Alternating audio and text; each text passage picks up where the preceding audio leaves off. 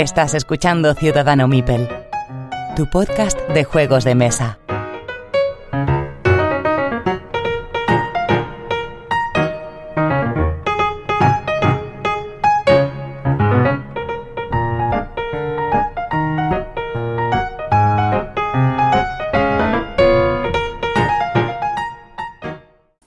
A todos y bienvenidos al episodio número 64 de Ciudadano Mipel episodio anterior al parón de agosto, pero antes de irnos nos quedaba este episodio para vosotros. Roberto, ¿estás por ahí? Pues sí, estoy aquí contento porque huele a salitres, soy escuchan gaviotas y aquí, desde aquí veo el chiringuito prácticamente. hola, hola, ¿no? El programa este cutre de Antena 3. La, España de verdad. Ya tenemos una edad, ya. Y, fichado en, el último cuarto de hora como agente libre. Eh, Kike, ¿estás ahí? Sí, hola, muy buenas noches. ¿Qué tal? Bueno, buenos días, buenas tardes, buenas noches. Y efectivamente aquí, eh, ya oliendo las vacaciones, ya terminando de planificar los últimos coletazos. Muy bien. Pues nada, tenemos aquí a Kike, 13 bicis en, en Twitter, porque ha tenido el enorme gesto de amabilidad de pasarse por Ciudadano Micpel a, bueno, pues a darle un poquito más de empaque a este programa. Y, nada, te lo hemos comentado hace media hora, ¿no? Eh, que te pasases. Sí, sí, hace poco más de media hora, 35 minutos habrán sido. Dedicación, queridos amigos. Bien, pues vamos a empezar con los comentarios del episodio anterior, tanto del episodio de que fue de los juegos de 2018 como eh, los episodios eh, eh, para mecenas que hemos dejado libres, ¿vale? Empezamos con, con, con, con, con Gizmo, que dice que pues me puedes llevar a grabar y así no tienes problemas con los nombres. Eklund, Eklund si es que vais provocando. Es cierto, los 18XX son los, antiguos, los antiguos Sierra Madre. Luego, si queréis, hago una ponencia aquí sobre ello. Al margen de la polémica de los juegos, creo que mucha gente se ha ido desenganchando de lo que es realmente Eklund, no me extraña. Mucho ruido y pocas nueces, ya era hora de que alguien se diese cuenta. Under, muy interesante la lista, muchas gracias. Lo único que eh, Too Mouse Under al ser expansión, se suele añadir eh, a las partidas del core. Eh, luego tendremos aquí a mi Chef que nos ratifica lo mismo, pero creo que tal y como está tratado en, en Board Game Geek no está puesto como expansión, porque tú te vas a Too Many Bones y miras expansiones y no está el Undertow. Está como juego independiente. Entonces, por eso, lo, y de hecho lo miré antes de, de meterlo en la lista. Entonces, creo que no se meten esas, eh, esas partidas. Pero bueno, a lo mejor me estoy equivocando. Nos comenta también Iru que últimamente escucho los episodios de Mecenas y no soy uno de ellos. Mal, debería serlo. Y tampoco nadie me ha pasado el link. Los estáis poniendo en abierto y yo le explico que lo que estamos haciendo es que dentro las entrevistas a los 15 días las ponemos en abierto para que las escuche todo el mundo. Los mecenas tienen escucha preferente. Manuel Serrano dice que muy buena, muy buena, muy buenas equipo, buen programa, enfoque interesante para comprobar la vigencia de los juegos. Y una pregunta. Se consulta el número de partidas que llevo en la BG, llevo un rato y no lo veo. Mi juego de 2018 es el Discovery Lands de Unknown y me llamaba mucho la atención en su día por esa exclusividad, al hacer única una caja de cada juego, de cada juego. Y al final se, se evaporó. ¿Qué, nos parece este juego? Yo no lo he probado. No sé si tú, Roberto o Kike, lo habéis probado. No, yo no. Pues mm, te contestamos que, que pues que no, y le digo, le digo cómo tiene que ver las, las estadísticas en el Stats. Setropo eh, dice que gracias por la mención, Roberto, que de respecto a esa partida del Nations, que no cuentes con él para una segunda partida. ¿Qué le hiciste, Roberto? No, no, que no le gustó el juego, simplemente no. Vaya por Dios. Lo, vio demasiado abstracto. Vaya por Dios. Pablo Pazo, un saludo para él, que siempre está aquí comentando. en el episodio de Enrique Trigueros dice que es una estupenda noticia que se está desarrollando un 18 ESP, es verdad.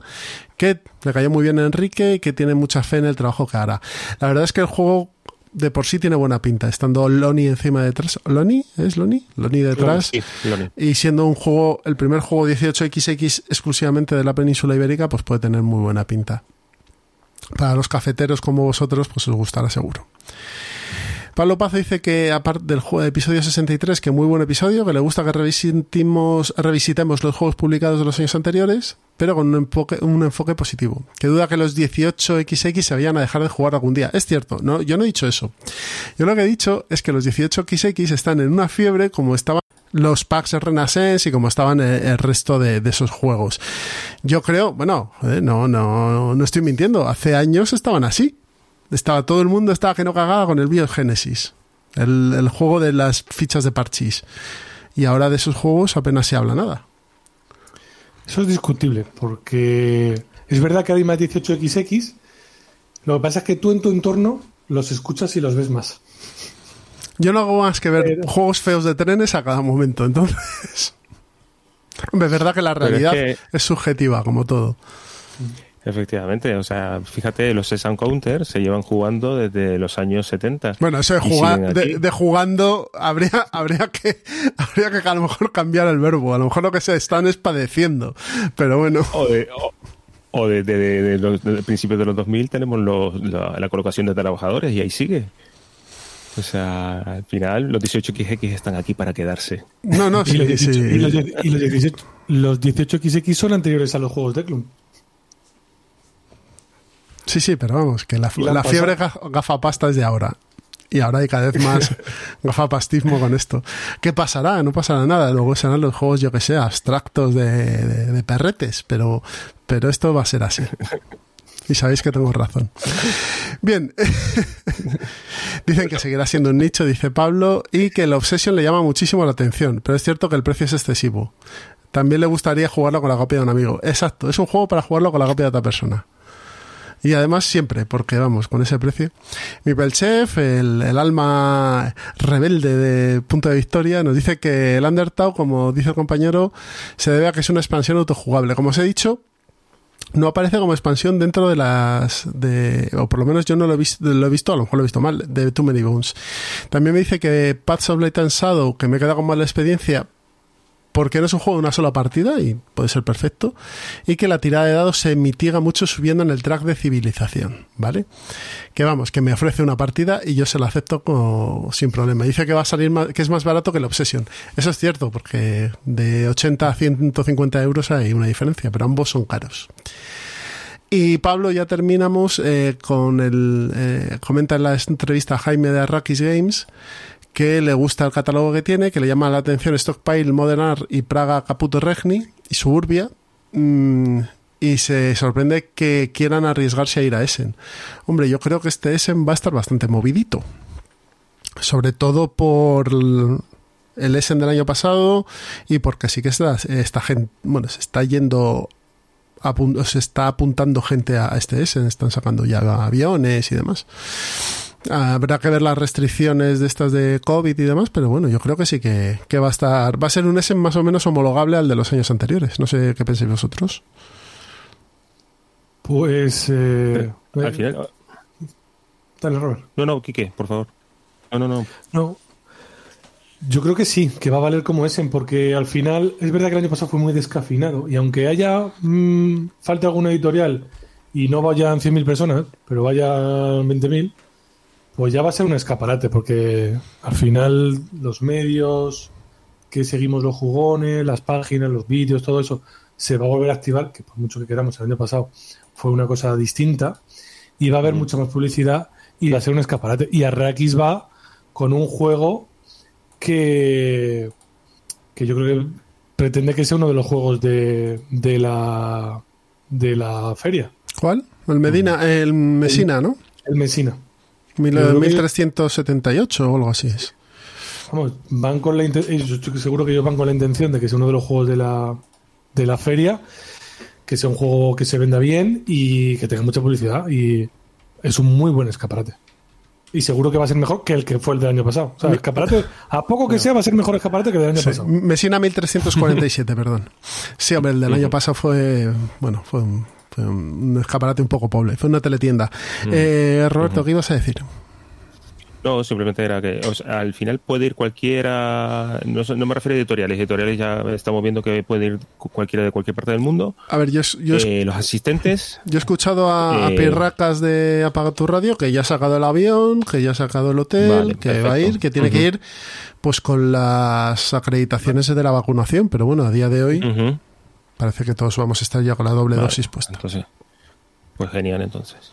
Ah, lo único donde te expones a que en octubre, por lo que sea, suba esto y peguen un cerrojazo. Pero bueno, en principio, con la vacuna. Tiene pinta de que no va uh -huh. a ser, pero bueno, y esperemos que no sea así. Bien, pues si, si, queréis, pasamos a las noticias, ¿vale? Vamos a ir rapidito. El pasado día uh, uh, 27 se anunció una nueva división dentro de Más que Oca, que es NAC War Games. Es una, va a ser la división de juegos de guerra e históricos de NAC de perdón de más que Oca que recupera el nombre de esta de Nike and Cooper Games eh, la, esta editorial de los años 80 que es eh, bueno editó bastantes wargames no sé si visteis la presentación yo vi el vídeo sí. a posteriori eh, ¿qué opináis acerca de esta iniciativa más que Oca? que ya ellos andaban rondando con wargames y demás tenían bastante relación con ellos a mí lo que me ha sorprendido sobre todo es que Debir pierde la exclusividad de GMT porque van a sacar al Moravit. Entonces, no sé, dentro de lo que cabe, pues es una buena noticia de que de que lleguen más, más wargames y se traduzcan y no sé, a mí me parece, a mí me parece una, una noticia excelente. Luego ya tengo mis dudas en, el, en términos de eso de sacar un wargame antiguo de NAC con una nueva versión. Eso no lo termino de ver, no sé qué pensáis vosotros. Dale, Quique. Yo, pues lo de remozar un, un antiguo Wargame lo veo un poco eh, como imagen de escaparate de salida, un poco de enganche a la gente que ya es un poco talludita. Pero hablas de la, de la, marca, de la marca NAC, ¿no? Hablas. Y de, y, de, y de reflotar juegos antiguos. Vale. Y rehacer, o sea, esos dos o tres títulos que dijeron que iban a, a volver a sacar y iban a remozar pues a mí me da la sensación de que bueno, pues eso es un gancho, un, un guiño a, a, la gente que los jugó allá por, por uh -huh. los 80 y los 90. Y porque no sé si esos juegos, yo no los he jugado, no tengo demasiada experiencia con Wargame, pero no sé si esos a día de hoy no estarán un poco superados. Pero como gancho y como guiño, está muy bien. Luego, el, me parece bien que saquen una división solo para eso, si van a apostar, porque han visto que eh, pues como decías tú antes, ¿no? La moda de los 18XX, pues la moda de los wargames ahora. Hay más gente en la afición, hay más gente jugando wargames. Pues han visto que lo pueden hacer bien, han metido gente que lo haga, que creo que es una buena idea porque como lo estaban haciendo era muy complicado, no tenían, a mi modo de ver, no tenían personal para llevar todo eso y ahora, bueno, pues, oye, ponen ahí unas personas en exclusiva, van a llevar esa línea. Uh -huh. Como acción de editorial me parece bien, Espero que les vaya muy bien y que hayan hecho suficiente para que los Wargames pues tengan tanto los que saca más que Oca como los que saque De Beer, como los que saca eh, el pseudo eh, los pseudo Wargames estos de los Dark Normandy. No, no, y lo que saca Draco Ideas también. Lo que saca, eh... uh -huh. y lo que saca Draco Ideas. Yo espero que haya para todos. Ahí uh -huh. tengo la duda. Ahí es donde tengo yo la mayor duda, de que haya tanto nicho. A ver, yo, conociendo como conozco a Wargameros, Mm, es cierto que son muy fieles a, a, la compra. Es decir, ellos eh, normalmente se compran bastantes juegos. Además, son gente con una edad que ya tiene un sí. nivel adquisitivo que se lo pueden permitir en, en muchos de los casos, ¿no? Eh, como una división dentro de más que Oca de Wargames me parece perfecto. Y lo que has dicho tú, que lo lleven personas independientes o, o que trabajen junto con Garrido, fenomenal. Yo uh -huh. los títulos que han propuesto, eh, deciros que me parecen bastante interesantes muchos de ellos. Y sobre todo uh -huh. que no son exclusivamente wargames, sino que también tienen otro tipo de juegos. Tienes, por ejemplo, el del Pavlov House, que es un solitario, que bueno. Yo diría que es un temático más que un wargame. -huh. El otro lado de la, de la colina, que a mí me parece que tiene un pintón espectacular. Uh -huh. mm, ¿Cuál más? El de, el de la guerra de la Triple Alianza Uh -huh. A mí es que los conflictos raros me gustan, entonces me, me, me, llama bastante la atención, siendo ya más Wargame clásico. pero por lo menos lo que se ve es que hay unas ganas de hacer cosas, ¿vale? Y, de buscar títulos. Y sobre todo con lo, y lo decía Juan Luis, Julius Firefox, con los, eh, los drivers, que se suele decir, con las guías de que sean o juegos ambientados en, en conflictos eh, donde estaba implicada España o juegos de autores españoles, ¿no? Bueno, yo creo que si siguen eso puede ser interesante. Lo de los juegos antiguos de NAC, a ver qué cambio le pueden hacer o no. Es cierto que yo jugué Guadalcanal hace años, hace años que debería tener yo 13 o 14 años, o sea que me acuerdo de poco, pero son juegos bastante antiguos. Es decir, si, si logran meterle el esfuerzo de coger un juego de estos, reducirle el número de fichas, meterle unas cartitas y hacer otra cosa diferente, a lo mejor puede estar bien. A mí, por ejemplo, el de la carga ligera, que es de la guerra de Crimea, me interesa por el tema.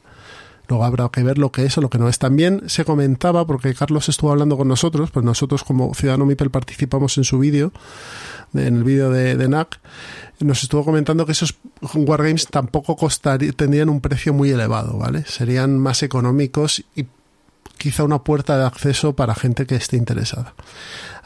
Por ahora los que van a salir creo que es el de la guerra civil, el de la guerra de Crimea y el otro no me acuerdo, fíjate, se me, no sé cuál es el tercero. Creo que es una buena. ¿Cuál? No, que digo que la guerra de Crimea, a ti que te gusta el cine, pues te pones claro. la película y luego. La carga de los 600. Pues, te pones un, un, tecito y ya juegas. Y ya está. Me pongo mi casaca roja y como Dios. Y me pongo de Trooper de Iron Maiden y ya, estupendo. Pero vamos, me parece buena, buena iniciativa. Habrá que ver, habrá que ver eh, calidades, habrá que ver precios, habrá que ver. Eh, eh, problemas que surgen con los juegos, cómo se responde, habrá que ver eh, tiempos de entrega, etcétera, ¿vale? Pero bueno, veremos y por lo menos es algo diferente y se agradece que haya algo diferente. Uh -huh. Vamos al lío más, más eh, titulero. Zumemo y Duño Elite por Gen X, ¿vale?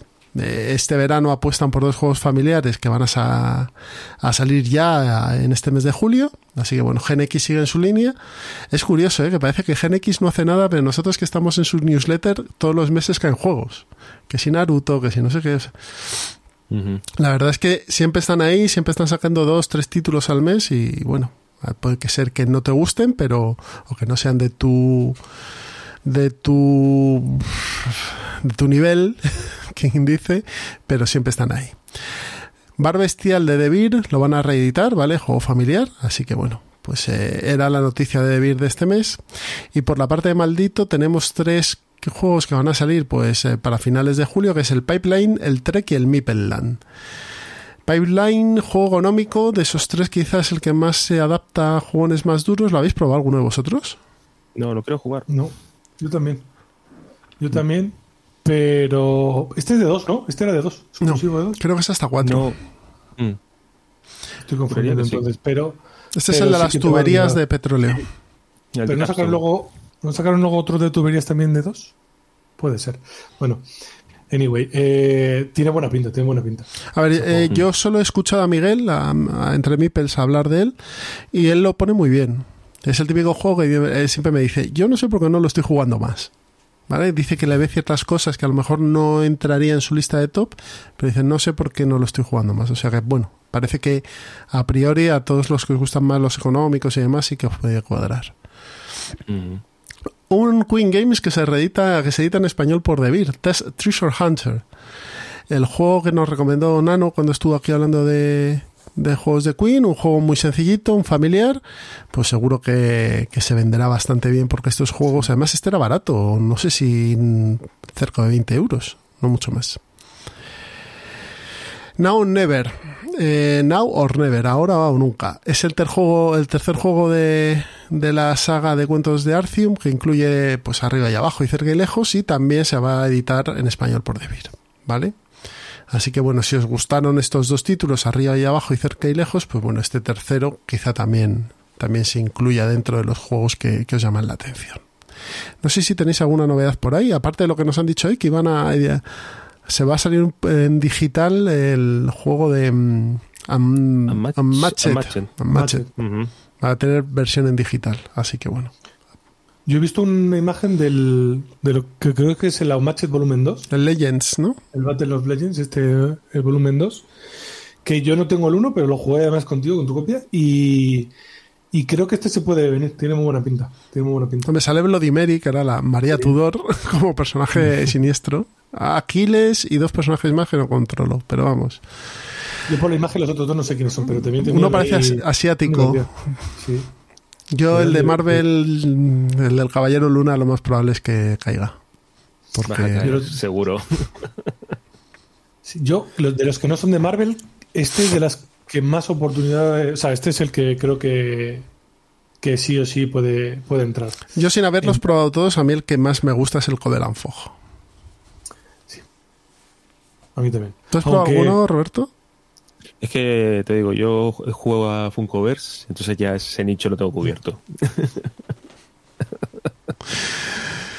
Iba a decir que Caperucita también mola mucho. ¿eh? Sí, ese, ese también está la, muy bien. la caja de dos de Caperucita y Beowulf me gustó mucho, mucho, Mm, mucho. sí, Yo sí. creo que en ese orden son las dos que más me han gustado de todas las que he probado. Además, le Primero meten cosas de- diferentes. Sí. Primero Covenant Fog y después la, la caja de, de Caperucita. Me falta probar la de los Velociraptores, que esa no la. Dicen que son muy cañeros. Bueno, sí. Muy cañeros. Pues nada, como no tenemos más noticias, si queréis, nos vamos a la charleta. Así que hasta ahora. Uwe Rosenberg, Isaac Childress, Martin Wallace, Vital Lacerda, Vladac Batin, Stefan Fell, Eric Emelang, Simone Luciani, Cory Konitska, Michael Kisley, Wolfgang Kramer, Bruno Catala, Jacob Fixelius. Fredman Fritz. Ellos y muchos más diseñan los juegos. Nosotros los jugamos, desgranamos, destripamos y os hablamos de ellos. Apaga tu radio, el podcast de juegos de mesa modernos que no se muerde la lengua. Ya estamos en la charleta. Y como se acerca el verano, vamos a empezar con nuestro especial antes del parón, que es el de juegos, piscinas y cartas, porque es lo que jugamos en, en, verano. Vosotros, que no estuvisteis en el, en el programa del año anterior, ¿sois de los que dais la turra a la gente que vais con de vacaciones con ellos con los juegos? ¿Lo habéis dejado y demás? Luego yo os cuento mi experiencia. ¿Cómo lo afrontáis esto, Kika, Roberto? Quique. Pues yo era el que daba la turra hace unos años. Eh, Daba la turra de jugar y tal. Y ahora no di la turra, pero sí que soy el proveedor. O sea, yo voy con mi bolsita cuando vamos a la, a la piscina, o te vas un fin de semana a la playa, o te vas de vacaciones, y yo llevo mi bolsita con los juegos. Que se puede jugar bien, que no se puede jugar, pues, o que no sale, pues, pues ya está, pues se vuelven a casa como muchas otras veces. ¿Pero bolsita o, o- o cajón flamenco? De... o sea, o, o funda de ca- cajón flamenco, mejor dicho. Pues depende, depende. A ver, si me voy un día a la piscina, me llevo una bolsita y meto un par de dos o tres juegos. A lo mejor ya te vas una semana a una casa rural, que yo suelo, intento irme una semanita al campo. En, en verano te vas a la playa y ya a lo mejor pues es una caja un poco, o sea, una bolsa un poco más grande con más juegos. Hay una bolsa solo dedicada a juegos. Si es a la piscina, pues es una mochilita y en la mochila meto varias cosas y un par de juegos. ¿Y tú, Robert? Pues yo hace años metía un- una bolsa enorme con muchísimos juegos, muchísima ilusión dentro también, para que luego esa bolsa llegara prácticamente de nuevo a casa. Pero a sin Madrid. ilusión. Llegaba sin Sí, ilusión. sin ilusión. y los juegos igual de nuevecitos. No, siempre se jugaba algo, pero es verdad que ya ahora soy más realista y me llevo una mochilita. eh, lo que hago es eh, eh, meto muchos juegos en las cajas estas de Magic de, de plástico, entonces así ahorro mucho espacio. Los llevo calladitos. to- Mi familia sabe que yo me voy a llevar juegos. Si quieren jugar, me los van a pedir. Y si no, no pasa No nada. pasa nada. Tomamos el sol, nos tomamos algo, un paseíto, lo que sea. Al final siempre sale algo. Pero vamos, no, no presiono. Ya a día de hoy nada. No, no. A mí me pasaba como a ti. Yo me llevaba juegos, tal y tal. Y, y la bolsa. Y ya, Eh, El Arkham, ¿no? Te llevabas. pues, pues ganas me daban, pero Fue casi, ¿no? ¿qué, qué mejor, qué mejor se puede hacer en verano en la playa que jugar al Arkham Horror 2. Nada. No se me- a mí no se me ocurre nada mejor. Pero eh, yo ya soy realista y solo llevo juegos de cartas. Para empezar son más pequeños, son mucho más manejables, son partidas más cortas y para jugar pues eso en una casa rural o en la cama de lo, el último año estuvimos en un hotel en, Asturias y la habitación pues no era muy pequeña y jugábamos en la cama así que bueno bueno por lo menos te te apañas y demás. Me llevo tres o cuatro juegos de cartitas, principalmente de bazas y demás. Y, es lo que, lo que uso. Y luego si voy con más gente, me suelo llevar algún juego de cartas también. Pero no mucho. Me llevo dos barajas de póker, de dos barajas francesas, y jugamos al Rummy Q Continental. Que eso, la gente como son cartas normales, parece que les sentan mejor, si no son jugones. Y tengo ganas de aprender a jugar al Tichu para llevármelo, pero lo tengo en una latita monísima. Y, y así yo creo que es un juego también que para cualquiera que no sea jugón, le- el- por lo menos la- el, el paso de entrada es mucho más fácil. Siempre y cuando hayan jugado y les gusten los juegos de bazar. Sí, claro, es- sí, claro, tienen que jugar al mus, al tute, a todos estos. Yo conozco gente que juega y que no ha jugado juegos de bazas y no le pongas un juego de bazas, ¿eh? Que no... O sea, el típico que no le gusta el tute, pero te va a jugar otra cosa, ¿eh? Pero- Ujú. Dejad los conozco 18 bastantes, ¿eh? XX y jugad al tute, coño. ya está. No, no, no, no son de 18 XX esto tampoco. Se lo pongo y me lo vamos, me lo como. A ver, eh, yo creo que los juegos de baza son la salud eterna y son Sí. divertidos y rápidos y, y sobre todo para, para ambientes esto de verano o incluso entre partidas, cuando estás jugando algo muy gordo y, y quieres jugar algo pues un poquito más ligero para engarzar dos juegos, pues un jueguecito de, de, de- de bazas es una maravilla. Pero bueno, es cierto que no todo el mundo le cuadra. ¿Qué os soléis llevar? Dime, perdona. No, iba a decir que sobre todo porque como lo tenemos tan asimilado, el esfuerzo de la cabeza como que es, es menor, ¿no? Si tienes que aligerar, pues un juego de bazas al final coges la mecánica y como ya ha jugado mucho, o hemos jugado muchos algunos en la cafetería de la- del Instituto de Universidad. A eso os Pues dedicabais, ¿eh? Sí, sí. y pues eso, pues para refrescar la cabeza está muy bien, sí. Ese tipo de juego. Sí, juegos de dados también para, para verano son muy, También, muy sí. buenos. Juegos de daditos, juegos... Mis hijos porque son pequeños, pero juegos de subastas yo creo que también deben ser, si son rapiditos, eh, pueden estar bien. Pues vamos a dar unos cuantos títulos, no sé cómo lo, lo veis. A ver, vamos dando uno cada uno, así a freestyle, y, y si coincide, pues mira, hablamos de él. Empiezas tú, Quique, venga. Pues uno que he probado hace poco y que lo he llevado a la piscina es el Zumos. Que lo sacaron el año pasado Brain Picnic y Zacatrus.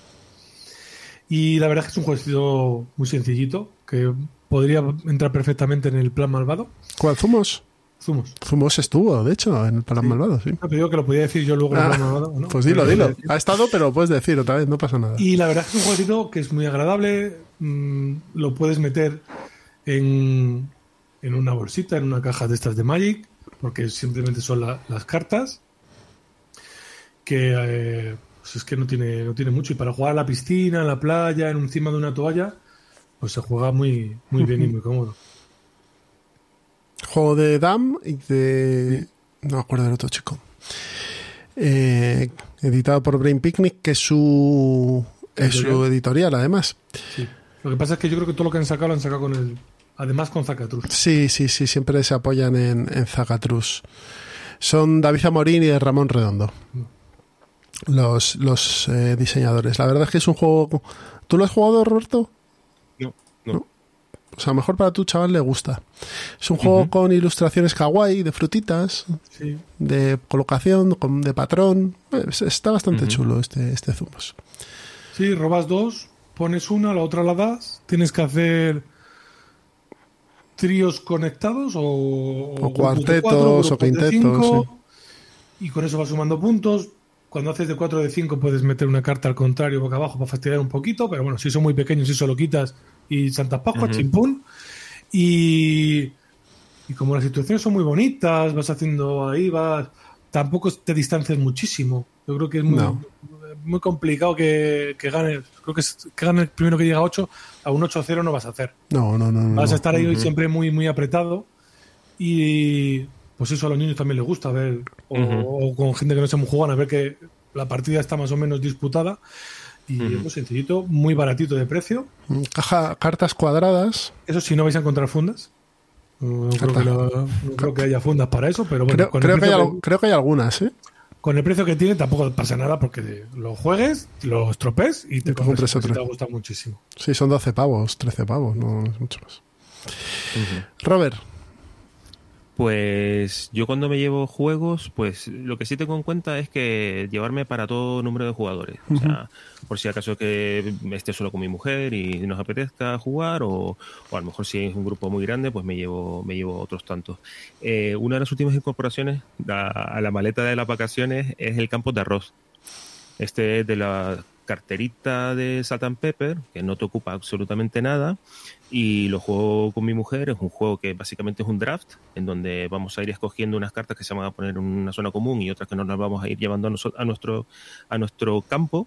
¿De acuerdo? Y entonces lo que tenemos que hacer es ir consiguiendo una serie de objetivos, porque las cartas tienen una peculiaridad y es que tienen unos segmentos diagonales que cuando lo juntas vas formando unos campos de arroz. Estos campos de arroz, cuando ya están totalmente cerrados, van a tener una, pues unas figuras, unos, unos bueyes o unos, unos agricultores, y esto es lo que te va a ayudar a puntuar al final. Y a mí me gusta mucho este juego porque mi mujer me pega palizas al patchwork. Pero aquí, como está en diagonal la figura, no sé qué le pasa, no, Es que- que no, es que no es fácil de que ver. no lo ve, Es no lo ve, no, no lo no ve. es fácil de ver. ¿Tú lo has jugado, Kike? Yo sí no. Pues es que no es nada fácil de, de ver en No, diagonal. no, no. Fíjate, ¿eh? Sí, sí, que sí, estamos sí. acostumbrados a hacer patrones y demás. Claro, siempre de forma ortogonal y tal, pero cuando lo ves en diagonal, cómo cerrarlo y cómo hacerlo no, no, no es tan sencillo. Para No es intuitivo. ¿no? Somos muy de Excel, columnas y filas. Claro. sí, sí. Y, No. nada, está, y está muy chulo, muy entretenido, la verdad. Y además tiene varias, varios modos de juego. O sea, si se te quedaba el básico, se te queda un poco corto, siempre le puedes poner un poquito. Te trae un par de expansiones, si no me equivoco. si no Sí, sí, mal, un modo en- solitario creo que también. O, Ujú. no, las, es- o eran- no, este son expansiones, que es para dos solo. Expansiones, creo. Son Sí, expansiones. en solitario no. Mm. Yo Jo- estuve, estuve, estuve pendiente de él, pero al final no, no lo metí. No lo metí porque tenía ahí el, el Tushimoshi sin jugar. Y dije, no voy a meter uno sin, Claro. sin haber jugado, jugado al otro. Pues Sí, juego del 18 de Corry y Damie. ¿Vale? Y bastante, bastante chulo este Campos de Arroz. Otro juego que, que cuesta nada y que te, este sí que te lo puedes llevar en cualquier sitio, incluso en el pantalón, vamos, en el bolsillo del Sí. pantalón, puedes una carterita. Yo no sé, estáis a- habléis aquí de zumos, habláis de Campos de Arroz, muy bien.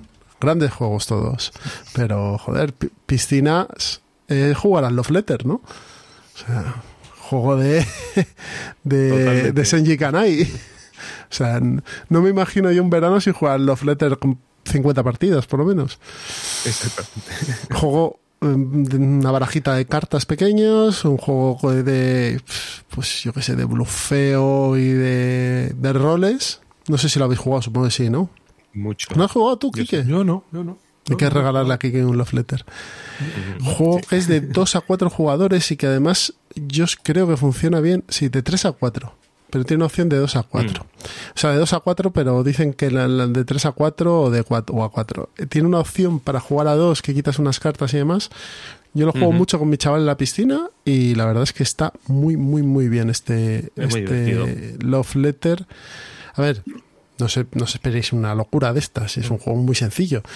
Pero como es tan famoso, tiene bastante, bastantes skins. Yo he jugado uno de mm, Hora de Aventuras. Entonces, nada, son ocho personajes, pues va- van metiendo personajes ahí, cada uno tiene un poder y hace una cosa. Al final lo que no te tienes que, lo que tienes que hacer es o que no te toque la princesa y que no tengas que descartarla, pues si la descartas has perdido, o que no te pillen en una de las jugadas. ¿vale? Porque los, los personajes tienen poderes y hacen cosas y te pueden pillar a ti y demás.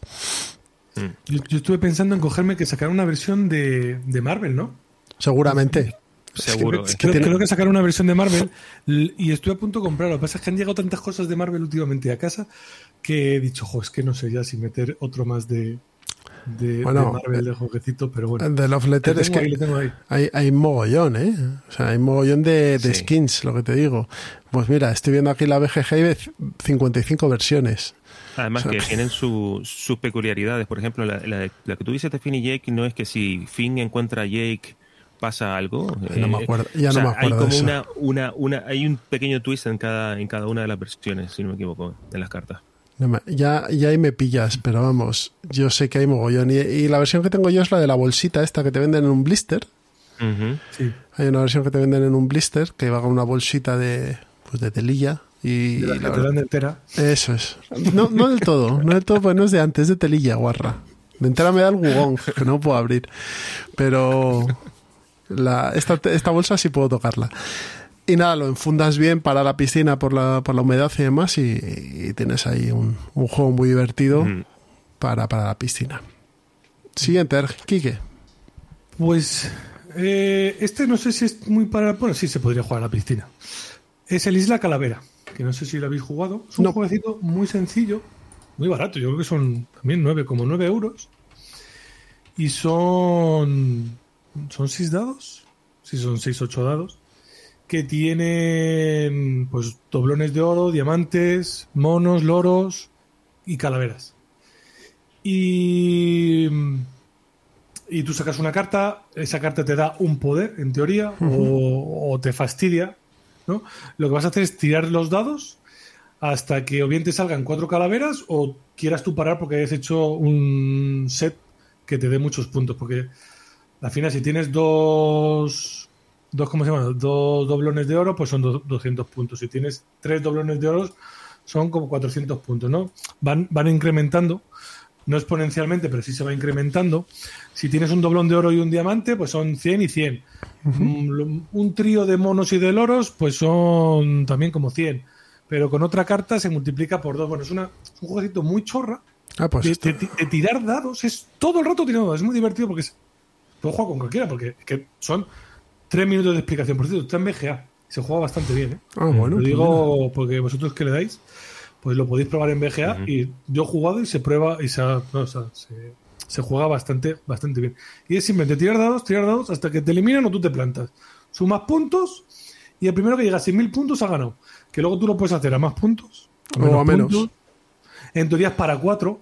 No, yo no sé si hay mucha dificultad. No le veo mucha dificultad en meter una- un jugador más. Porque realmente mm, solo que vas a estar más tiempo hasta que te vuelva a tocar tirar los, los dados. Y ya está. Y es muy, muy, muy divertido. Es súper chorra, muy barato. Es un juego también de estos. Aquí que en si es- una cosa aquí que aquí en España lo editó Mercurio, ¿vale? Mercurio, sí. Sí, lo editó Mercurio. Y os digo, es un juego también que si se lo quieres regalar a alguien que no sea muy jugón, que alguna vez te digan, oye, regala algo a tal que no que quiero que juegue en casa o que no sea muy jugón, típico regalo a un chico de 9, 10 años o a un tío que tienes un tu cuñado te dice, oye, regálanos algo esta Navidad para que juguemos en casa, en familia. Que no hemos jugado, pues ese, 10 euros, te picas un montón y, te- y al final, como es una barajita muy finita y unos dados, también lo puedes meter en una bolsita y llevártelo a cualquier lado. Tampoco ocupa mucho, es el típico típica cajita pequeña. Vale, vale. Pues este es Isla Calavera editado por, por Mercurio. Roberto, Vale, pues sigo con, hombre, um, para mí un clásico ya de las vacaciones, el Lama, ¿vale? Del doctor Nisia. jo, pues esa le del han, da- le han- 2019. le han dado palos. Ah, me da igual, o sea, me da igual. Es un juego que, que su virtud está en que lo puedes jugar con toda la familia. O sea, yo lo juego con mi suegra, con mis cuñados, todos a la mesa y al final te diviertes muchísimo y es como comer pipas una y otra vez jugando, jugando rondas. Es básicamente un uno porque simplemente superar la carta que hay puesta o tirar, o tirar el mismo número que, que hay sobre la mesa. Eh, cuando, cuando ya no puedas eh, quitarte las cartas de encima, vas cogiendo puntos negativos y la termina y se termina la partida cuando alguien consigue 40 puntos negativos. El que menos puntos negativos tenga, pues, pues gana. Eh, cuando tú te logras quitar toda tu mano, te puedes quitar fichas. Las fichas, eh, hay fichas blancas que son que, de un punto negativo y fichas de, negras que son de 10 puntos. Entonces puedes aprovechar para intentar quitarte la- las negras, que son las que más te van a penalizar al final. Y hay momentos épicos en este juego, joder. Que, o cuando, cuando tienes un- una, una llama que es la que tiene mayor valor y no te la puedes quitar de encima y ves que la partida se está acabando. No sé. eh, y que te la comes, y que te la comes, y que te la la comes, y que te comes la y se te queda comes. contigo. No te quitas la puñetera muy llama. divertido. Nominado A de, muy no- buenos momentos. nominado a Spiel de Yares, ¿eh? Del 19. Ujú. Ah, perdón, Sí, no me he dado. hace, Mm, hace un par de años, sí. Sí. sí, fue, fue disfrazado nuestro amigo. Sí que fue Ahí- de... Fue de, de peruano. No, sí, sí, sí. No comments. Bueno, eh, yo tengo uno también, eh, también de dados, ¿vale? Aunque es diferente, es dados zombie. Dados zombie, eh, este es un juego de Steve Jackson, de la franquicia de Steve Jackson Games, editado aquí en España por Edge. Y básicamente es un put your luck. Tú lo que vas a tener que hacer es mm, rondas de tiradas de dados en la que vamos a obtener dados con tres caras que van a ser eh, pasitos, eh, cerebros y disparos, ¿vale? Explosiones, son disparos. Y luego vamos a tener tres tipos de dados, verdes, amarillos y rojos. Los verdes tienen más cerebros, los amarillos están más equilibrados cerebros y disparos y los rojos tienen más disparos. Nosotros somos zombies y nos vamos comiendo cerebros. Entonces, eh, tenemos que llegar a un número de cerebros que se pactan, 15, 20, 12, 8. Entonces tú tiras tus dados, tiras 3 y si te sale un cerebro, pues es un punto. Si te sale una pista, es un dado que reservas para tirar a, a posteriori. Y si te sale un disparo, pues es un punto negativo. Cuando acumulas tres disparos, estás muerto. Y no puedes seguir tirando y tiene que tirar el otro, ¿vale? Pero te guardas esos puntos que has hecho. Pues nada, tiradas épicas, eh, eh, reírte del contrario cuando estás a, dos puntos de diferencia y el tío se arriesga y le salen tres disparos del, del, de- de- del tirón. Pues nada, muy divertido. Cuesta 8 pavos, creo, o 12 o 10 pavos. Y te viene con un cubilete que hace un sonido desagradable, que en la piscina. Todos tus vecinos se harán, se acordarán de ti cuando te digas clac, clac, clac, clac, clac, clac. Pero bueno, es, es muy divertido este zombie, dados zombie que tiene dos expansiones además, pues claro. No vamos a, a dejar de, de, de darle a, la maquinita y una de ellas es que son eh, ¿cuáles las expansiones? Sí, una de ellas es el Double Feature que te trae a tres personajes que son dados que vas metiendo por ahí y otra que es el, el autobús escolar que es un dado de 12 también. Bueno, yo no las he probado, yo tengo el básico y con eso tengo de sobra. Yo le, le- a este le pego muchas partidas en verano porque, como os digo, es un cubilete y te lo bajas ahí en la bolsa de la piscina y nada más. Muy chulo. No sé si lo habéis probado vosotros. El... No, no. Tengo, tengo ganas. Estaba saldado hace poco, además. eh, por, por 8 pavos estaba por ahí. Está bastante bien. Es curiosillo. Vale, Kike. Pues. Bueno, es que tengo varios. Venga, el Ganson Clever. Ah, bueno. Que como Bueno. yo lo tengo plastificado además, pues claro, para mí, pues el rotulador, eh, las hojitas plastificadas y los dadetes a la piscina. Que si te lo bajas con la caja te vale de, de bandejita para, para tirar y que no se te vayan los, los dados y, y, te, y sean estables. Y eso, pues eso, eh, un vicio. Pues empiezas a tirar dados y a hacer combinaciones, tachas y venga, a la siguiente partida. Súper conocido también. ¿Pero es lo juegas, barato. lo juegas solo o en cooperativo? O sea, en competitivo. No, en competitivo, competitivo.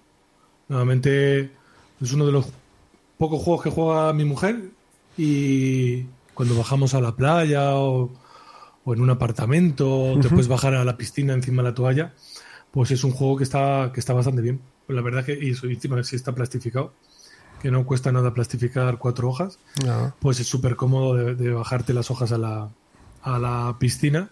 Y es otro que es como las pipas. Porque además es que echas una partida y según acabas, dices, venga, que hay que echarse otra. Esta me he tenido mala suerte, no he cogido bien. Este dado no lo he puesto aquí, tal. Lo podría haber hecho mejor, me ha ganado por 10 puntos, cabrón. Perdón. No, es un- una, gra- una gran compra, una gran. eh, un gran juego para llevarlo a la maleta o bajarte en la piscina. Mola. mola. Roberto. Sí, eh, bueno, nos vamos al 2010, Antoine Bausa, Hanabi. Hanabi, o sea, es este juego que es para... mm, Yo solo suelo jugar a cuatro jugadores. Se trata de... de tenemos unos cuatro, cuatro o cinco palos, no me acuerdo, de distintos colores y tenemos que intentar ponerlos en escalera, en conjunto, y la peculiaridad que tiene este juego es que tú no ves tus propias cartas. Entonces los demás te tienen que ir dando pistas, solamente te pueden decir eh, como información el color o el número de, la- de una determinada carta de tu mano. Y en base a eso tienes que irte arriesgando para ir eh, creando la escalera de cada uno de los, de los, de los colores, de los palos. Y es muy divertido por las situaciones en las que, se- que, que las que se dan, sobre todo la- las discusiones estas de por qué me has dicho que esta carta, por qué me has señalado, yo creía que todo este metajuego, ¿no? De, eh, o sea, y, y me lo paso, me lo paso muy bien, sobre todo en eso, en la, en la parte de, de, de- de las discusiones absurdas, de por qué cada uno ha dado la información al otro. Y nada, está muy bien y es un juego de caja muy pequeñita. Eh, yo tengo la versión esta de, de- de lata, que es súper pequeñita, las cartas son cuadradas. Y, y nada, yo creo que, bueno, un clásico ya, básicamente. Un clásico de verano. Sí, sí, sí. Pues yo me voy al 2018. Eh, Este no salió de nuestra en nuestra mm, lista. Irraisei llamadais Ramen de Primigenio. Mm. Un juego de apuestas, básicamente. Lo que vas haciendo es eh, tienes un mazo de componentes para hacer ramen y hay un mercado en el que aparecen los, los ingredientes de más valor a menos valor y tú lo que vas a jugar es un ingrediente para intentar llevarte el ingrediente que se los ingredientes que se están pujando en ese momento, ¿vale? Siempre va a haber tres o cuatro dependiendo del número de jugadores, va a haber un, un ingrediente, entonces tú eso te lo vas a llevar y con esos vas a intentar hacer colecciones para sumar puntos al final. Tres, eh, tienes que tener tres ingredientes de diferentes colores, luego puedes ir sumándoles más y si vas encontrando ingredientes de diferentes colores, tienen que tener un valor mínimo, luego tienes que tener también unas fichas y demás. Es un juego que, que se juega bastante rápido porque al final no tiene mucho misterio. Es a partir de tres jugadores, eso sí, a dos lleva un bot, pero a partir de tres ya, ya se juega completo. Y la verdad es que a nosotros en casas rurales o apartamentos sí que nos ha funcionado muy bien. Este sí que no se puede bajar a la playa quizá, pero sí que se puede jugar después de, yo qué sé, después de la siesta antes de ir a, a la piscina. Pues eso. El ramen está muy bien. Pues si queréis damos la vuelta final, ¿vale? Y, Vale. y nombramos... Solo, solo- solo puedo decir uno más. Sí, hombre, sí, no vamos a estar aquí toda la noche. luego, Bueno, luego vas a poder vale. decir muchos más, ¿eh? Tú tranquilo, de otras cosas. Vale, jo, pues ahora me, me haces dudar. No sé cuál elegir de los dos que tenía pen- Bueno, Venga, di, los dos, anda, di los dos que tenías pensado. No, iba a decir uno que es una experiencia, el juego experiencia que hablan que es de Mine, que es en la piscina. no- no lo he Es en la fíjate. piscina, mola mucho. Sí, yo me lo llevo mucho. Y, y la gente, lo- la verdad es que se pone muy tensa. Es muy divertido ver las relaciones de la gente cuando estás así con la mano. Que si baja la carta, que si no, no sé qué. La, ese alivio cuando uno baja la carta y nadie le ha fallado todo. ¡Oh! Está muy bien. Y es una barajita de cartas. Una barajita de cartas. Y el otro que quería comentar era Boomerang. Que este yo creo que me lo vendió Miguel en Sí. algún ciudadano pinzas inicial. Mipel. Algún ciudadano Mipel, Alguna- eso, antes de que Mipel. se pusiese malito Miguel, habló de Sí, él. sí. Y le eché el ojo porque lo hablo muy bien de él. Y ahora que han hecho un Kickstarter hace pues, un año y pico, y lo podías pillar junto con las expansiones, SD lo ha traído este año en, en castellano. Y es un juego súper divertido. Es un roll and write con cartas. Es un draft and, and- and write, ¿no? Porque al final es, un, es un draft, tú coges las cartas, vas a, vas a quedarte una, vas a pasar eh, el resto de las cartas, esa, esa que bajas la, la juegas. Y cuando termines de, de bajarte todas las cartas, vas a tachar en pues eso, en una hojita típica de estos de los and write. Y según lo que hayas tachado, luego pues vas a sumar al final de la, de la partida. Y está muy divertido, está muy divertido, porque al final tienes que combinar animales. Cuando combinas una pareja la puntúas, si no, no la combinas, no la puntúas. Estás obligado también a elegir como un palo, que sería si caminas, si nadas, si no, los dos no me acuerdo. Vas tachando también regiones en el este. Es el típico que no puedes ir a todo. Y está muy bien porque entra muy fácil. Y como es un. Al final es un draft que juegas en, en muy poco espacio y son cartas. Luego, pues lo típico, lo que he dicho antes, plastificas mm, cuatro hojitas de estas de pequeñitas y con un rotu y quizá una calculadora, un móvil, que eso ya casi es por defecto, lo bajamos todos. Y si no, pues practicamos un poco de matemáticas. Que nunca viene mal. bien. Muy bien. Roberto. Vale, pues último, uno que me ha dado mucha, muchos momentos muy buenos, muy, muy, muy graciosos, es eh, de 1995, Richard Garfield, el Gran Dambuti. El Gran Dalmuti, que es un juego, básicamente, lo que, lo que trata de, reflejar es un poco la sociedad piramidal eh, medieval. Es el, famoso Eh, culo también, ¿no? El famoso juego del culo. Sí, Es- tiene, tiene las cartas van numeradas del 1 al 12 y hay tantas cartas de cada número como el número que representa. Va va a haber un solamente un 1, un 2, dos 12, perdona, y así hasta 12 doces. Entonces, pues los de abajo son los, los más pordioseros, así, y hasta que va subiendo la nobleza, el clero, etcétera, ¿no? Entonces, lo que ocurre es que el primero que se descarta de, de, la- de su mano, porque se reparten todas las cartas y el que abre, pues pone un trío, los demás tienen que ir superando el número, ese, ese mismo trío, etcétera. Eh, o sea, las reglas son muy sencillitas, pero la- lo gracioso está en que el primero que se descarta se va a considerar el gran Dalmuti, el segundo el pequeño Dalmuti, luego los últimos van a ser, bueno, nosotros lo llamamos simpáticamente el gran mierda y el pequeño mierda. y entonces lo que, pues bueno, eh, roleamos un poco todo esto, ¿no? Eh, que, oh, el, el gran rey, qué bien, qué, qué benevolente es con los pequeños, nos ponemos como muy así, ¿no? Muy, muy, muy roleándolo mucho. Y claro, eh, luego el, el gran Dalmuti le tiene que dar las tus peores cartas en la siguiente mano al, al, al, al gran mierdecilla y así. Y entonces, claro, el gran mierdecilla lo ves diciendo lo de, oh, qué benevolente es dándome esto y cosas así. Es que, y, y ya, pues dependiendo del grupo, pues puede decirle, oye, pues tú, tráeme el refresco o cosas de ese tipo. Y oh, yo, yo me he pasado tarde de risa máxima con este juego. Así que dependiendo de cómo sea el grupo, puede encajar muy bien. Este juego está editado por David, lo que pasa es que no sé si se podrá encontrar o no. Yo sé que está disponible, eh, no, evidentemente no, eh, es de- totalmente independiente del idioma y se consigue a muy buen precio en, en otras plataformas, por Mm. ahí, en otros idiomas. Muy bien, pues termino yo, si queréis, con juego de 2017 de Steven Aramini, Danny Devine y Paul Kluka, Caravana al Oeste. Caravana al Oeste, juego también, como ha dicho Quique, de, de las carteritas, editado también en español por Salt and Pepper. Creo que fue el primero, además, eh, de los que editaron. Y lo que vamos a tener es un puzzle. Mm, Pero es un puzzle que va a tener requerimientos. Vamos a tener 18 cartas, tres, todas las cartas por detrás tienen unos requerimientos. Vamos a coger tres de ellas. Las vamos a poner boca abajo para ver cuáles son los requerimientos y el resto van a estar en círculo. Ahí vamos a ir teniendo que coger una de ellas para cumplir los requerimientos. Las cartas vienen divididas en cuatro zonas con diversos iconos. Y bueno, pues vas a tener que intentar unir las mayores cartas posibles con las zonas adyacentes y cumplir también ciertas mm, parejas o ciertos dibujos que te exigen estas cartas de condición que están relacionadas normalmente con los iconos. Muy divertido, muy rápido de jugar y en cualquier momento puedes sacarlo y darle caña a este em, círculo de, de carretas o caravana al oeste.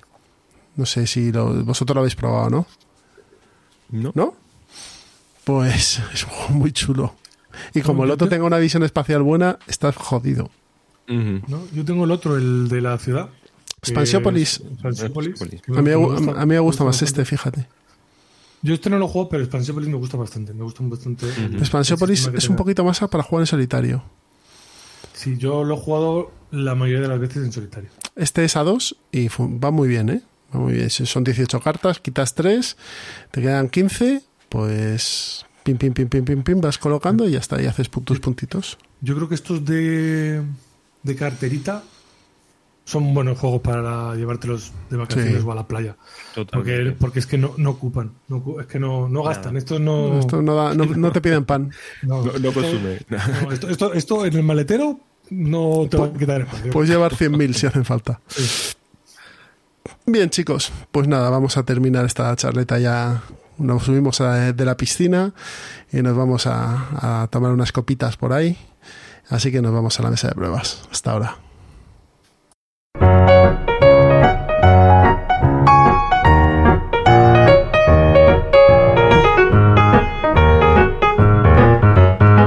Ya estamos sentados en la mesa de pruebas y vamos a probar, o vamos, mejor dicho, a hablar de los juegos que hemos estado probando este, estos últimos tres semanas.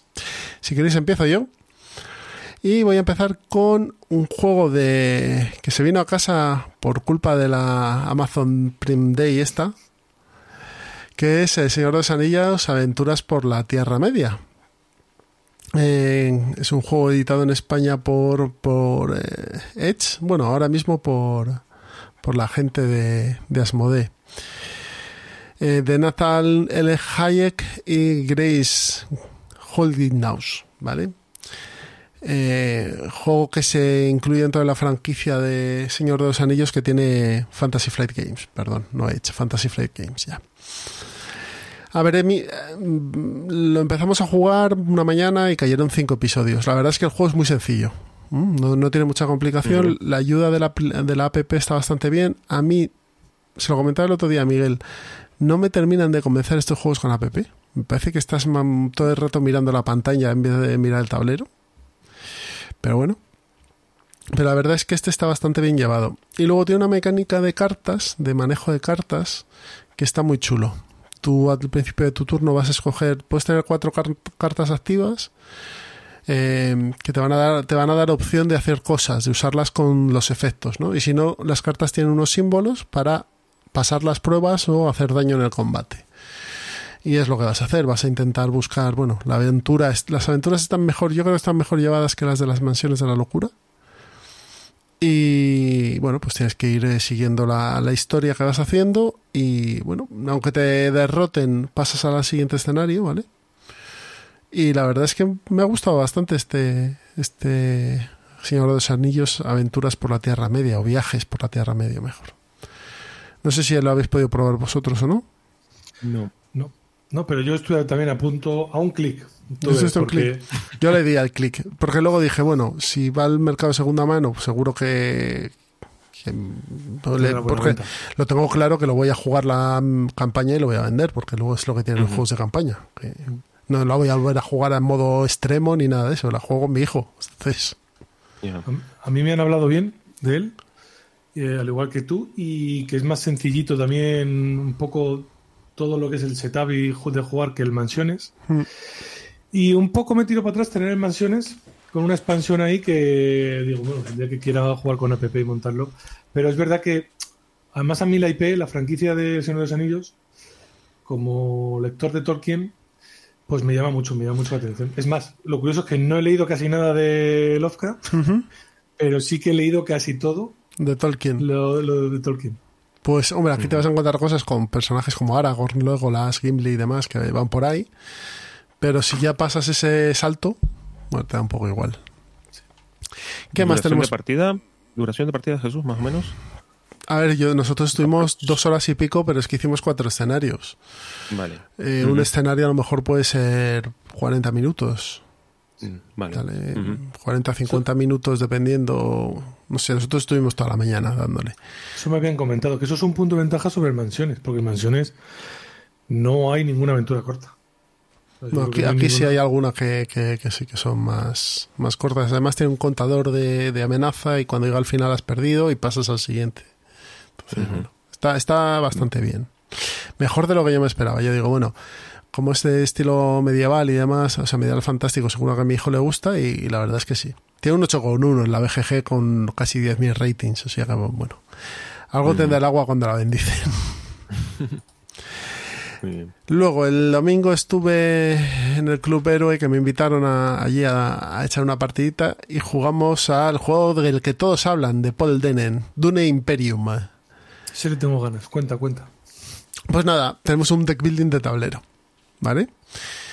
En el que va hay varias zonas que podemos activar con nuestros meeples, con nuestros agentes, y lo que tenemos que hacer es llegar a unos puntos de victoria, ¿vale? Sí que existe eh, todo este rollo de Dune, de, de tra- de traiciones y demás, a través de unas cartas que son de intriga, y sí que las facciones tienen poderes que pueden, bueno, pueden estar a favor y pueden mm, desbalancear la partida, pero sí le dan un toque de sabor, ¿no? Yo jugaba con los Harkonnen, por ejemplo, jugaba con el Barón Harkonnen, que tiene un poder especial que solo puede usar una vez y es que eh, puede influir en dos, dos, dos facciones, ¿no? Tienes a los Fremen, a la Cofradía, a mm, las Bene Gesserit y al Imperio, al Emperador, mejor dicho. Y bueno, esos son tracks también que vas subiendo y, y que vas, vas ganando pues eh, agua, recursos, tropas y demás. Y puntos de victoria mientras subes con esos tracks. Luego, cuando llegas a, creo que es al cuarto o al quinto puesto en ese track, creo que es el quinto, eh, si eres el primero que llega te llevas una ficha de alianza y esa ficha te permite jugar ciertas cartas que dicen si tienes una alianza tal. El juego es muy fácil, tienes tu, tu ronda de acciones, que es colocar los peones, si tienes dos o tres, pues esas son las cartas que vas a jugar así. Y esas cartas te permiten ir a lugares del mapa y además algunas activan poderes, ¿vale? Tienen un poder acti- es cuando que se activan en esa fase de activación. Y luego cuando has hecho ya todas tus activaciones tienes una fase de revelación que es cuando compras cartas del mercado y además tienes em, hay cartas que en la fase de revelación también pues te dan dinero o te dan potencia militar y demás. Luego se miran los conflictos, que es durante toda la partida, eh, durante el turno ha sido poniendo tropitas, cubitos, para, para enfrentarse. El que tiene más eh, puntos de conflicto, pues gana eh, dentro de los desafíos, que es una carta que te va que también hace contadores de turnos y de reloj. Ganas el primer puesto, gana, un- gana unos beneficios, el segundo y el tercero. Y ya está, y no tiene más misterio. Y pasas ya a la fase de, de man- mantenimiento y siguiente turno, ¿vale? La verdad es que este juego está bien. Quizá peca un poco de largo. Quizá. Eh, pero bueno, mm, a lo mejor tenía que ser un track de menos puntos o no lo sé. Pero quizá es un se hace un poco largo. ¿eh? Hay veces que le- se- ves que se queda trancado y que a lo mejor puede ser un poco dirigido. Pero bueno, hay que probarlo. Probarlo con la de- copia de otro. ¿Y de decisiones? Porque no muchas. dicho que No que muchas, no muchas. Pues O sea, tienes, de- más o menos todos tienen que hacer lo mismo. O sea, tienes que tener recursos, tienes que subir los tracks de influencia porque es de lo que te dan puntos. Hombre, puedes decisiones, puedes ir a las cartas tienen facciones, Bene Gesserit, el Imperio, la Cofradía, los Fremen. Puedes intentar a- ir a, a una facción porque eso puede hacer que comben las cartas y demás. Pero es complicado, ¿eh? Porque tienen que salir en el mercado y que no te las quiten. No, pues yo tengo, le tengo muchas ganas. Pues, eh, seguro que te gusta, ¿eh? pero, pero bueno, es un juego que tampoco es para tirar co- cohetes. Yo personalmente me quedo con eh, Tyrants of the Underdark. Quizá tienen menos profundidad porque es más deck building puro y duro, pero en el tablero hay más toñas. En el tablero del Tyrants of the Underdark hay unas cantidades de tortas importantes. Pero bueno, estos ya son gustos. Y el último que tengo por aquí, dejadme que lo, que lo vea, es que lo jugué ayer, es eh, eché los tres primeros turnos de César Roma versus eh, Galia, ¿vale? Que es el, el último, bueno, el último, es uno de los juegos que acaba de salir por, por de GMT. Eh, a ver si encuentro, dame un segundo. ¿Quién es el autor? Esa- es. Mark Simonich. Y es un, un motor de cartas, un wargame de, de motor de cartas. En el que el romano me representa la invasión de, de Roma de, de las Galias. Y el jugador galo lleva varias tribus, ¿no? Eh, tiene una parte de, de influencia importante sobre el tablero. Tanto el galo como el romano tienen que ir colocando su influencia. Y eso va a ser importante para que el, galo, el romano pueda expandirse y para que el galo le quite los quite puntos al, al, al romano, porque el romano tiene que ganar si consigue 12 puntos al final del del sexto turno. Y para hacerlo necesita tener dominancia en las regiones, tener su influencia. Si el galo se la va quitando y le va provocando incendios aquí y va ganándole por allá, mm, le- va restando muchos puntos que al final se convierte en que no gana puntos de, de victoria. De hecho, eh, yo estoy jugando con el Galo y Fran, que, que estuvo aquí en el episodio 21 de, de Wargames, está jugando con el Romano y estamos en el tercer turno y creo que ya un punto de victoria solo él. Dicen que es un juego que está muy desequilibrado a favor del Galo y tal. Bueno, la verdad es que eso es juego media partida, no os puedo decir más. A mí me gustan este tipo de juegos, sobre todo porque puedes hacer muchas putaditas al otro. Si eres la facción débil, tu, tu labor es, eh, pues eso, crearle incendios y qui- quitarle una región que él se ha ido con sus tropas muy para allá y no se puede mover, entonces tú apareces por ahí. También tienes que tener suerte con las cartas y tal, pero, pero está interesante este César Roma contra Galia, que no sé si saldrá en español o no, pero bueno, tampoco tiene mucha A depe- jugar. ¿Tiene dependencia del idioma? Sí, pero no mucho. Dime. si has jugado al, al Aníbal. Mm, No, pero. Fran, Fran me dijo que se parecía al Aníbal, que este era que le gustaba menos. Menos que el Aníbal. Vale. Yo, yo le tengo por. Aquí le tengo, lo estoy viendo. El de Roma, el de César. Sí, Ah, lo tengo por, por estrenar. Este yo he escuchado que es verdad que está un poco dirigido, pero que era. Bueno, y que el autor decía que iba a revisar para no sé qué. Pero vamos, también he escuchado que, que sí, pero que es tan fácil como que el, el romano tenga que ganar un punto menos, empiece con un punto más. O que con eso ya la partida se iguala mucho. A mí me parece que es un juego bastante sencillo. Claro, por eso me lo compré yo. Es bastante, es y bastante. dije- Y era un conflicto que me llamaba y dije, bueno, pues para iniciarme. Sí, además es cierto, hay cosas que se ven. Los romanos tienen una potencia militar superior y, Roma, y César es una pisonadora. Pero bueno, los galos lo que tienen es que son más y que tienen que ir creando incendios. Simplemente no pueden ir al combate directo contra los romanos, tienen que, que ir a, a otra cosa. Ade- Además, como fan de Asterix, pues esto es jugar a Claro. Asterix Obelix. ¿no? Ahí, ahí es- es- está la esquinita ahí de, de Asteris puesta. Bueno, Quique, te toca a ti. A ver, pues yo he probado varias cosas estas últimas semanas. Eh, lo primero, el Hansa Teutónica, la Muy Big bien. Box, que es del 2009, ¿no? Si quiero Sí. recordar, el, el original De Andreas Stedin. de, de Andrés Stedin. Y me gustó bastante, me gustó bastante, porque, bueno, yo no iba con, con muchas esperanzas. Es más, después de todo el revuelo que hubo con la Big Box, que, se la, que, que la tiene mucha gente, no sé si será para tanto, pero es verdad que el juego está muy bien. Es verdad que el juego está muy bien.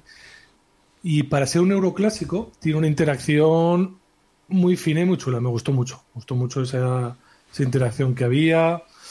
Me gustó mucho en general el, el, el juego. Eh, vamos, yo según lo jugué dije, pues esto es un, un futurible para la, para la colección.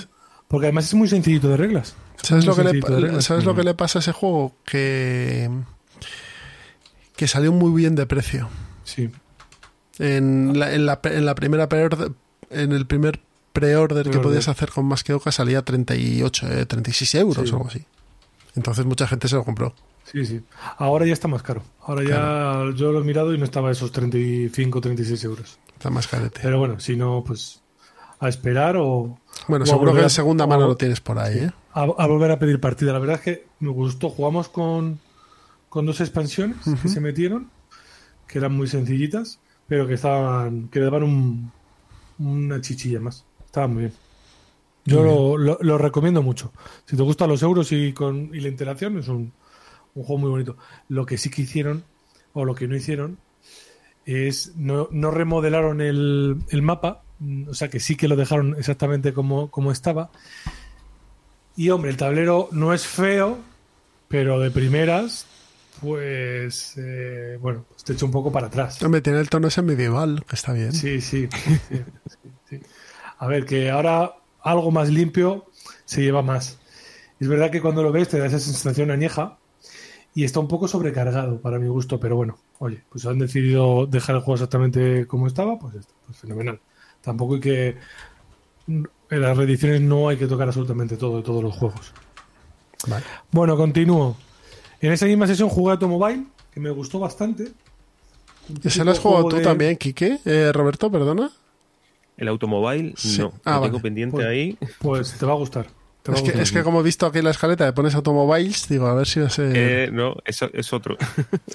Pues te va a gustar. Reconozco que la partida mía fue penosa, horrorosa, mala, mala, mala, pero el juego está muy bien, es muy divertido. Y luego tiene las típicas cosas de, de los juegos antiguos de Wallace. Tienes la, los préstamos, tienes esa.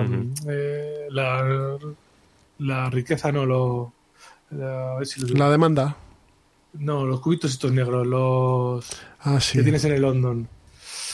Ahí La no pobreza, la La pobreza. tienes la pobreza.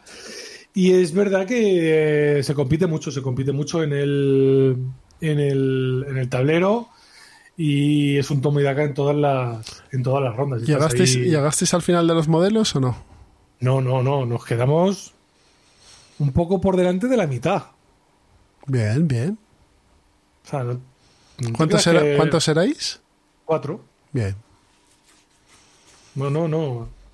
Estuvo ahí y, y- y cuando si tirabas para algún modelo superior, apretando el culo, todos pensando a ver, oye, ¿qué va a pasar? eh? Bien, bien. No, bien, no, muy, Está muy, muy entretenido. está muy bien ese juego, sí. Sí, sí. Yo recomiendo que escuchen el, el crossover que hicisteis con los abuelos y, lo, No, pero en ese no hablamos. Y- Ellos hablaron en un especial y suyo. seguro que tenéis ganas. Hablaron un especial suyo de. ¿Ah, fue un especial suyo? Sí, sí. Sí, de hecho, de Ah, hecho yo jugué con ellos es- la pues, parti- sí. las partidas antes de que hablasen de él. Y la verdad es que el juego está bien. Pues eso. es- Entonces fue eso lo que lo, lo confundió, pero eso. Yo sabía que tú habías jugado con, con Sí. ellos. Yo jugué con ellos y luego ellos sacan el, el programa. Este tiene dos versiones. Tiene la versión de Trifrog Games, Sí. que es la que jugué yo, que llevaba los cochecitos de madera. Y luego tiene la versión de Mayfair. Que bueno, que, que no lleva los cochecitos de madera, pero es algo más económica. Económico está en 50 euros, lo podéis encontrar por ahí, más o menos y tal. El juego está bastante chulo, ¿eh? Está bastante chulo. Sí, yo jugué a la de Trifos con los cochecitos de madera. Mm. Que está, está bastante bien. Es un juego que, pues eso, al que redite este hombre le dé una vuelta y lo rediten en unos. Este huele, huele a reedición. Se han reeditado el Tinner's Ujú. Trail. Tiene ¿Y el último? El- pero no- Dime, el dime. último. Son tres No. aquí, son tres. Ah, son tres. Vale. Bueno, pues he probado Concordia. ¿Qué tal? Lo he probado hoy precisamente y me ha gustado bastante. Me ha gustado bastante. La verdad es que todo lo que había escuchado de él, pues es verdad. La verdad es que es un juego muy sencillito. Las reglas al final es muy muy sencillito porque es jugarte una carta y hacer lo que, te que tienes que hacer la carta. No tiene, no tiene más. Eh, hemos jugado a dos en el tablero en el tablero de dos y muy bien, la verdad. Porque ya pues de la mitad para adelante de la partida ya el tablero estaba bastante relleno y ya sí te tenías que pensar más. Porque al principio, bueno, puedes poner en muchos sitios, te vas desplazando, pero luego ya sí, luego ya no tengo que ir aquí porque con esta carta luego voy a activar esto y, y, y tengo que gastar esta otra carta antes. No, me gustado mucho, es muy sencillo de, de jugar, tomas muchas decisiones y, y muy muy agradable. Y me ha gustado luego también la puntuación final, que es un, un poco distinta. Es verdad que cuando te lo explican al principio, pues no le das mucha importancia. Y cuando haces la primera puntuación, dices, anda, anda, mira esto, no sé qué, pues, pues esto me ha puntuado mucho de chorra, porque la carta la he comprado de, de chorra, pero al final las cartas están adheridas a un, a un dios, tienen abajo el nombrecito de un dios, de un color, y, y luego cuando vas a puntuar, puntúas por cada dios. Este dios dice que puntúes en las zonas en las que estás. Por cada carta y por cada zona en la que estés, pues do- dos puntos, vale, pues, pues, sumas. Eh, otro, eh, pues te hace vender las, mercancías. Vender las mercancías, este es el más sencillito, ¿no? Todo lo que te queda al final de tus recursos lo vendes y te dan y te dan puntos. Pero está muy bien, está muy bien porque cuando yo, yo no la primera partida no me he enterado, pero ya para la siguiente pues ya cuando vas a comprar sí que me voy a fijar un poco más en el palo de cada una de las de las cartas porque es importante para para la, la partida. Yo al final de chiripa ha habido uno de los dioses que he juntado seis cartas iguales y ahí he pegado un tirón en puntos muy, muy considerable. Y muy bien, muy bien. La verdad es que muy bien. Mm, Luego lo que he visto, bueno, ya lo sabíamos todos, tiene muchísimas expansiones, muchísimos mapas que le van, a dar, le van a dar variabilidad y van a ajustar el número de jugadores. Y yo creo que eso está muy bien. Es verdad que con el base ya, con los dos mapas, eh, yo creo que tienes para muchas partidas, porque el pequeñito para dos va bien, quizá para tres sea demasiado pequeño el mapa. Tiene que haber muchas toñas. ¿Cuál es el de dos? ¿El mapa de dos? Uno de. Pues del Mediterráneo de también, Mediterráneo. ¿no? Vale. De Mediterráneo, sí. Pero muy chiquitito. Es en Mediterráneo, pero muy cerquita de, de- de Italia. Sale, pues eso, lo que es la- el perfil de la bota, un poco de, de la costa francesa y, y Córcega.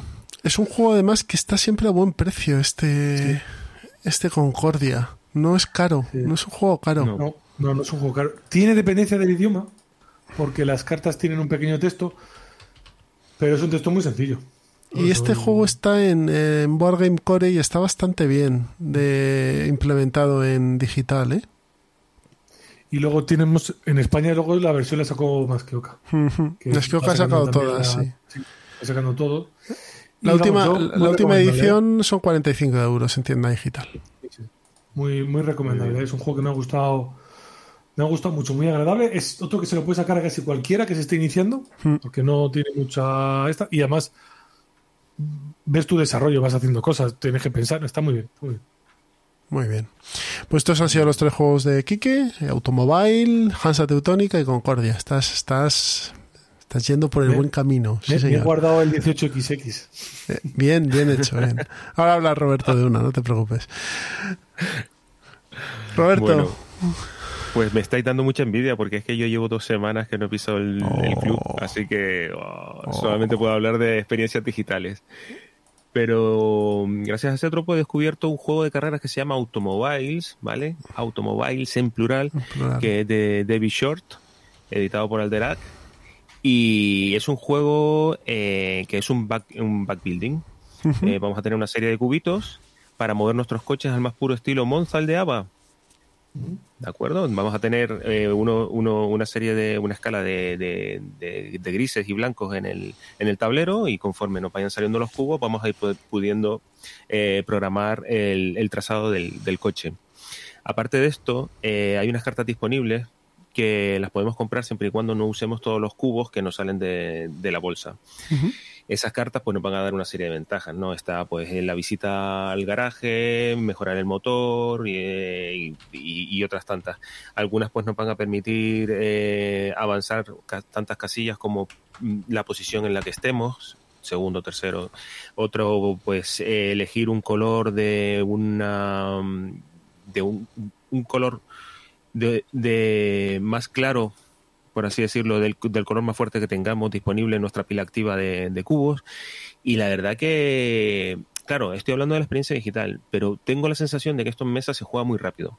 Entonces, es muy sencillito.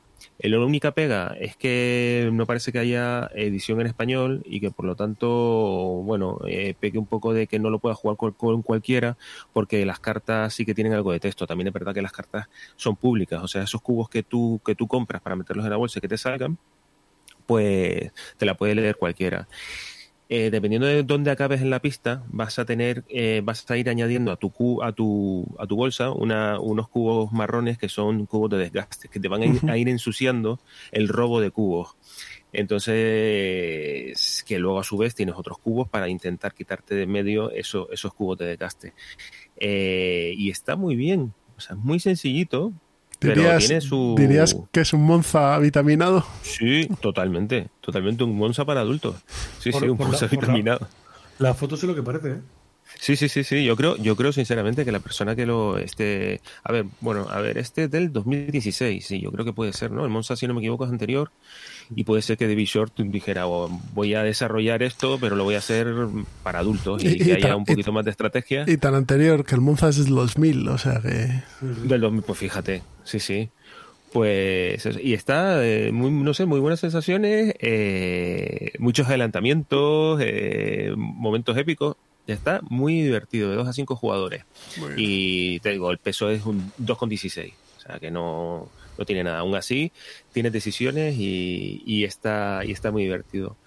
Luego también he jugado en. Lo tengo, lo tengo comprado y no lo he estrenado en mesa, pero lo he estrenado en BGA, eh, lo he probado en BGA, quiero decir, el Medina. El Medina Estefan Dorra, que el de 2014 es un juego abstracto en donde vamos a ir, tener, vamos a ir eh, haciendo, haciendo la, la muralla y los palacios de Medina. Nosotros vamos a tener una serie de, una serie de, de fichas que son de palacio, de establo, eh, era de Roberto, muralla. Roberto, ¿tienes la primera o la segunda edición? Yo tengo la, la- la primera. La primera. Que la primera lo que no trae es el mapa para dos jugadores. Vale, vale. Es que hay dos ediciones. Pero- eh, Sí, Sí, sí. La, la segunda sé que el reverso del mapa eh, tiene, tiene esa opción para jugar a dos jugadores. y, y es, es, pues bueno, eh, como los juegos, este, este juego, eh, lo que tienes que saber es cómo tomar ventaja estratégica y espacial dentro de, de la cuadrícula, poniendo las fichas, porque tú, al principio, la- la- como que las fichas no son de nadie, ¿no? Hasta que alguien corona las fichas de palacio, pone su color en las fichas de palacio. Entonces, mientras más grande sea el palacio, pues más puntos te vas a llevar. Claro, entonces mm, tú puedes hacer un palacio de, de dos fichas, por ejemplo, y, coronarlo y, y ala, y ya es tuyo. Pero claro, es un palacio muy pequeño. Eh, entonces, ese, esa, esa decisión de qué hacer, si esperar un poquito, pero a ver si me lo van a robar o no, pues ahí está un poco, un poco el tema estratégico. Eh, luego ya cuando tú tienes tus, tus palacios coronados, lo que tienes que ir a- haciendo es ponerle al lado los establos, eh, que le lleguen las murallas, que le lleguen los mercaderes, porque de esa forma vas a, a ir bonificando más tu, tu puntuación, vas, la vas a ir acrecentando. Y nada, al final se queda un, un Belén muy chulo, porque, porque es muy, es, muy, es muy bonito en mesa, es muy llamativo queda muy chulo y, y la verdad que me, me ha gustado mucho, pero vamos, tengo muchas ganas de, de probarlo de verdad, de verdad en mesa. Tiene, un par de partidas. de- Esto lo hemos comentado tú y yo. Tiene uno, Stefan Dorra, que es. Lo estoy viendo ahora mismo. que, que es del año 96. Que es el Ujú. Marrakech. Que, es, que es, una, es un escándalo de juego. Y nadie Sí, habla sí. de él, ¿eh? No, Y es una maravilla. es que este tío es muy bueno. Este Mm. Pandorra tiene cosas muy muy chulos y Medina Medina Medina está muy bien, la verdad. Y luego, eh, para sorpresa de todos, traigo un, un 18XX. No me digas. para, Oh. para, para coronar para coronar eh, la mesa de pruebas. ¿Cuál es este? Eh, este es el, además, este es el 1888 como el turrón, ¿vale? No, Ostras, Pedro. este, nada, lo he probado, lo he probado en 18xx.games y es un juego que no se llegó a publicar, es un proto de, de Loni. Por algo, Coincidí por algo con- será. coincidí con Enrique eh, jugándolo y con otros jugadores de, de la plataforma. Eh, Enrique, el, diseñador de 18SP. Y, y es un clon de, del 1830, pero está situado en China. Tiene un par de, pues, de twists, como por ejemplo que hay una serie de bonificaciones si tu línea llega a un punto concreto en el mapa. Y, bueno, era un mapa interesante, pero sobre todo la, la, partida estuvo muy, muy ajustada, muy ajustada. Finalmente ganó Enrique, eh, jugó muy bien y, y acabamos muy ajustados y estuvo muy bien, muy épica. Así que la verdad que muy buenas sensaciones con el. Con, no tenía muchas expectativas eh, en- con este 1888, pero claro, la partida se dio de tal manera que, que tengo buen recuerdo. Y eso, eso es todo. ¿Qué lo jugasteis por turnos? Sí, sí, sí. Sí. A mí es que me- yo le estoy pegando mucho a en 18XX, Ujú. pero. O sea, está bien para hacerte la idea de cómo se juega, pero como jugarlo en la mesa. No, No, no, no te enteras no- igual de, la, de los movimientos de la gente. ¿eh? No, Claro, Vamos. es que no, yo, yo- yo que no me miro el log de todo lo que han hecho. Ah, que hay Pues que mirar claro, su está- log. Qué bien, ¿no? Sí, es que, a ver, eh, tiene la, de- la ventaja de, de jugar eh, en 18xx en digital es que tienes toda la información. O sea, de- tiene- Sí, sí, puedes evaluar toda la información de, de un solo. Lo malo es lo que tú dices, efectivamente. Pierdes un poco a veces el hilo, descontextualizas lo que está pasando porque no estás siguiendo, no ves en mesa lo que está haciendo este y evidentemente luego todos los chascarrillos y todas las pute- putaditas que si nos decimos y todas estas cosas pues se pierden. Pero, pero sí, para, para conocer el juego y para hacerte con las reglas, eso sí, eso sí, para eso sí sirve. Sí, sí. Muy bien. Pues nada, ni un programa sin un tren, así que vámonos al plan malvado. Hasta luego.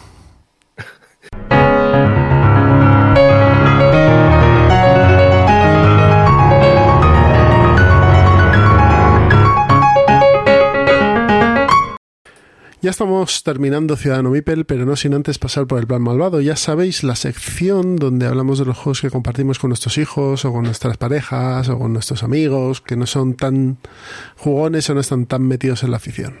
Así que yo voy a empezar por un juego familiar, un juego que he jugado con mi chaval.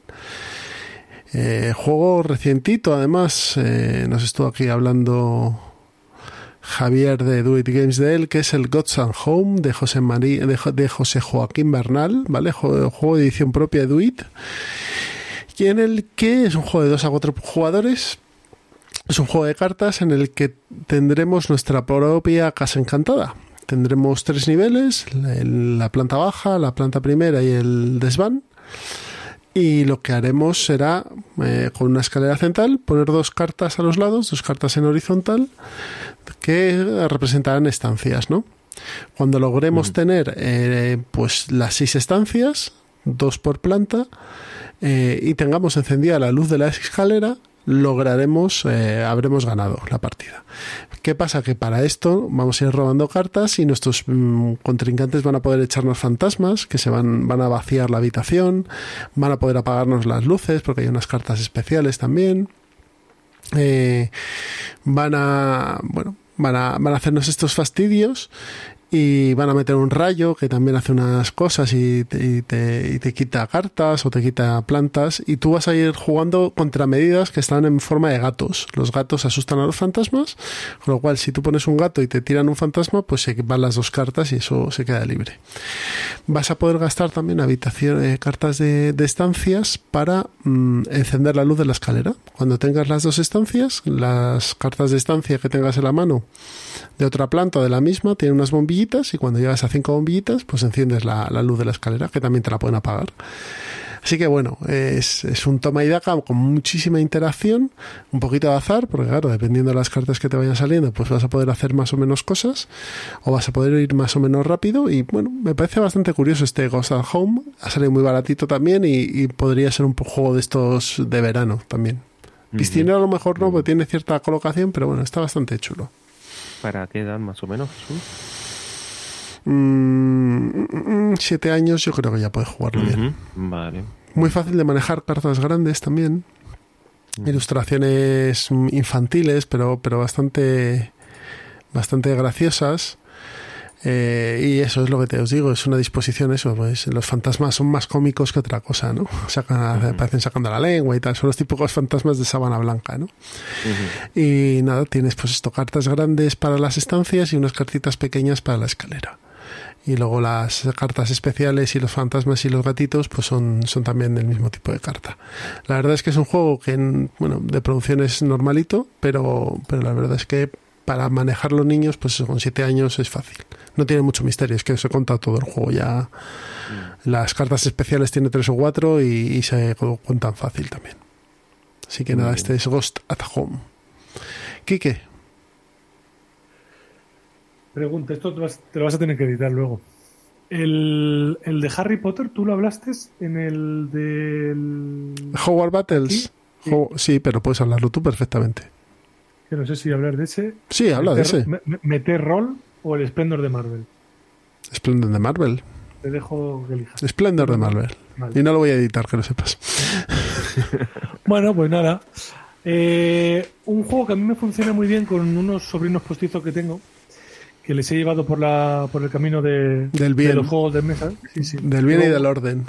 Desde que tenían 5 o 6 añitos he ido ahí con el pico y la pala. Y ahora ya que tienen 11 y 9, son unos jugones. Y hace poco jugué con ellos, que hacía tiempo que no nos juntábamos, al, al Splendor de Marvel. ¿Vale? Que es un Splendor normal, lo que pasa es que, bueno, pues es la versión que han hecho de, de Marvel, que solo tiene una pequeña diferencia, que es que tiene una, una ficha más y lo necesitas para poder, que es una de las gemas del infinito. ¿Vale? Y es un Splendor, pero bueno, pues esto con ilustraciones de, de Marvel. Un juego muy sencillito, muy, muy fácil. La verdad es que lo puede jugar todo el mundo, porque lo he jugado también con, con algún familiar más mayor, no jugón. Y la verdad es que con, con estos, con, con mis sobrinos postizos, pues era partida tras partida. Vamos a jugar a otra, porque encima el, el pequeño, el de nueve años, está muy, muy flipado con, con Marvel. Como, Claro, mi, como mi hijo, que de la misma edad. De la "Oh, misma que edad. Voy, que voy a comprar esta carta. Pero si esa carta a lo mejor no te vale nada, ya, pero es que es no sé quién y lo voy a comprar porque ya está. Bueno, vale, pues lo compras ahora y luego te va a valer de menos, vale, pero pero bueno, ya está. Él ya sabía que no lo que la carta le, le, le iba a funcionar peor. No le iba a poder comprar igual que, que otra, pero como era no sé quién, pues la compraba. Y tan, tan encantado, ¿eh? Y están, y súper ahí, súper emocionados haciéndose su equipo y su gente de, de Marvel y este no sé qué, y este no sé cuánto. Oye, este no lo conozco, ¿quién es? Cuéntame qué ha hecho este la vida de, de Marvel y tal. Y, y nada, pues digo, dos veces que nos juntamos, pues cinco o seis partidas, da dos o tres partidas por, por sesión, son cortitas, son, son muy cortitas. No necesita demasiado despliegue, pero no en una mesa de café no lo puedes jugar. Y quizá lo peor que tiene es el precio, que es un pelín caro.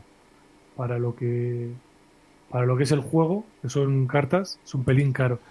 Tiene las piezas estas de póker para las gemas, que es verdad que son piezas de póker muy chulas y que te das el gustazo de tenerlas en la mano y hacer el tiquitín, tiquitín, tiquitín y el este, pero bueno, el juego no, no es barato y viene bastante bastante aire dentro de la casa. No, no es barato, que es 40 euros.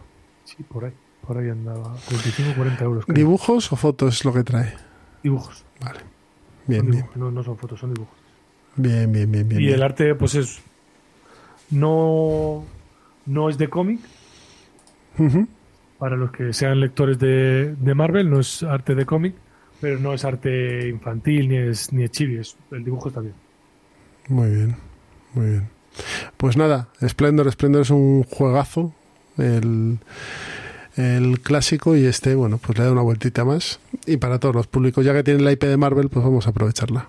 Sí, no, la verdad es que yo al original no había no había jugado, sí que había visto las mecánicas. Bueno, había jugado, sí, una vez por por, por alguna plataforma online, pero en mesa no lo había jugado, sí que sabía cómo se jugaba. Y cuando escuché que iban a sacar este, pues dije, pues, no, me lo- no me voy a comprar el antiguo, voy a comprarme el de Marvel. Y, y se va a venir para casa que ya, que ya jugaremos. Y la verdad es que sí, ha salido bastante, bastante a mesa con niños y con adultos. Pero eso, para niños de a partir de... Si han jugado un poquito, yo creo que a partir de 6-7 años ya podrían empezar a jugarlo. Si no han jugado, pues quizá un, un poco más. Un poquito más, sí. Un añito más, 8. Mm. 8 9. Muy bien, pues este ha sido Splendor Marvel y eh, Roberto, cierras tú. Vale, pues yo traigo uno de, de ABBA, Bichos. Bichos es un juego para niños que, mm, bueno, que están aprendiendo a sumar. Eh, viene en una caja muy pequeñita, pequeñita, pequeñita, eh, y se trata de un, de un memory. Tienes 32 losetas. En cada loseta va a venir representado un determinado número de bichos que van desde el 0, que sería un bicho aplastado, luego el 1, que sería un escarabajo, y así hasta, hasta el 9, si no me equivoco. Eh, ¿Y qué es lo que tenemos que hacer? En nuestro turno cogemos dos dados que están numerados del 0 al 5, eh, no, no con puntos, sino con, con números para que los niños reconozcan los números, y tienen que sumar los dos dados. Y lo que hay que hacer es revelar las losetas e intentar eh, que el número de bichos que estás revelando coincida con el número que acabas de sacar en los dados. Si coinciden, te quedas las losetas. Al final, el que más losetas tenga, gana. Y es un ejercicio súper chulo para los niños entre, bueno, eh, que estén rondando los seis años y que estén ya sumando sin llevar. Y las ilustraciones están muy muy chulas, están son, son un poquito gamberras, así rollo cartoon. eh, a mi hijo le ha flipado tanto que hoy se pegó una partida en solitario. y, y nada, mm, baratísimo. eh, yo creo que lo podéis encontrar por menos, por menos de 7 euros. Y, y nada, es que no, no tiene más, pero lo recomiendo precisamente por eso, porque es que no solamente tienen que sumar las cifras, sino luego tienen que hacer el ejercicio de, de sumar los bichitos para ver si, si coincide con el resultado lotado. Y luego, bueno, pues que se parten de risa cada vez que tú fallas. Sí, bueno, Falla, claro, ¿sabes? además los memos, los memos los niños Los los, llevan a la perfección y tú te vas arrastrando ahí. Sí, sí, levantas el que no es y, te cagas en... no. Y tu hijo se ríe de ti. Eso es lo que pasa. Y te- encima te gana de manera, de manera brillante. Sí, sí, sí. sí, sí. Vamos, te soba la cara. Así que Sí, este, ese es- bicho. este yo lo he tenido varias veces en el carrito, porque mi hija está en esa edad, y el típico juego para completar pedido, pero que luego, que luego triunfa. No lo he llegado a coger porque todavía no estaba sumando y que este año ha empezado y, y me lo ha recordado, me lo ha recordado porque Pues a lo mejor este verano. Pues mira, Además, era una, era un es- pe- es una, una- una latita, ¿no? Una caja pequeña, ¿eh? es una, es una caja que probablemente sea de 8 o 9 centímetros por 8 o 9 centímetros, cuadradita, muy pequeñita, es muy pequeñita. Sí, sí. No ocupa Una nada. Una caja muy pequeña. Así que para rellenar pedido, ideal, ¿eh? Estupendo. Pues nada, el menú de, de, de los juegos de Plan Malvado han sido Ghost and Home, Splendor Marvel y Bichos, que tiene un nombre en alemán que no voy a pronunciar. Pues nada, Quique, agradecerte este atraco de última hora que te hemos asaltado ahí en tu casa. Un placer, yo encantado. Yo, Mucha- Todo lo que sea ponerme en el micrófono me encanta. Eso está bien. Y nada, ya sabéis los métodos de contacto que tenéis, el correo electrónico ciudadano.mipel.gmail.com, la página web ciudadanomipel.com. También estamos en Twitter, arroba ciudadanomipel y en Instagram con el nombre de Ciudadano Mipel. Y sabéis que tenemos la campaña de mecenas activa, donde, bueno, pues eh, todos los meses tenemos de uno a dos programas eh, para, para exclusivos para mecenas durante, si son entrevistas, los primeros 15 días y si no, eh, por completo. Y bueno, este verano vamos a tener una entrevista, una editorial este mes de julio y creo que vamos a tener algo diferente, que ese no va a salir, yo creo. Vamos a dejarlo solo para mecenas, pero bueno, le tenemos que dar una vuelta, una entrevista con alguien de fuera del mundillo que puede estar interesante. Para el mesecito de agosto, eh, que sea fresquito. Pues nada, muchas gracias a todos por estar aquí. Roberto, Quique, Muchas gracias. Muchas gracias, un placer. y nos escuchamos ya en septiembre con fuerzas renovadas y con, esperemos, ya todo el mundo aquí metido en plantilla. Un abrazo, cuidaos mucho y si os llaman para vacunaros no digáis que no. Hasta luego. Adiós.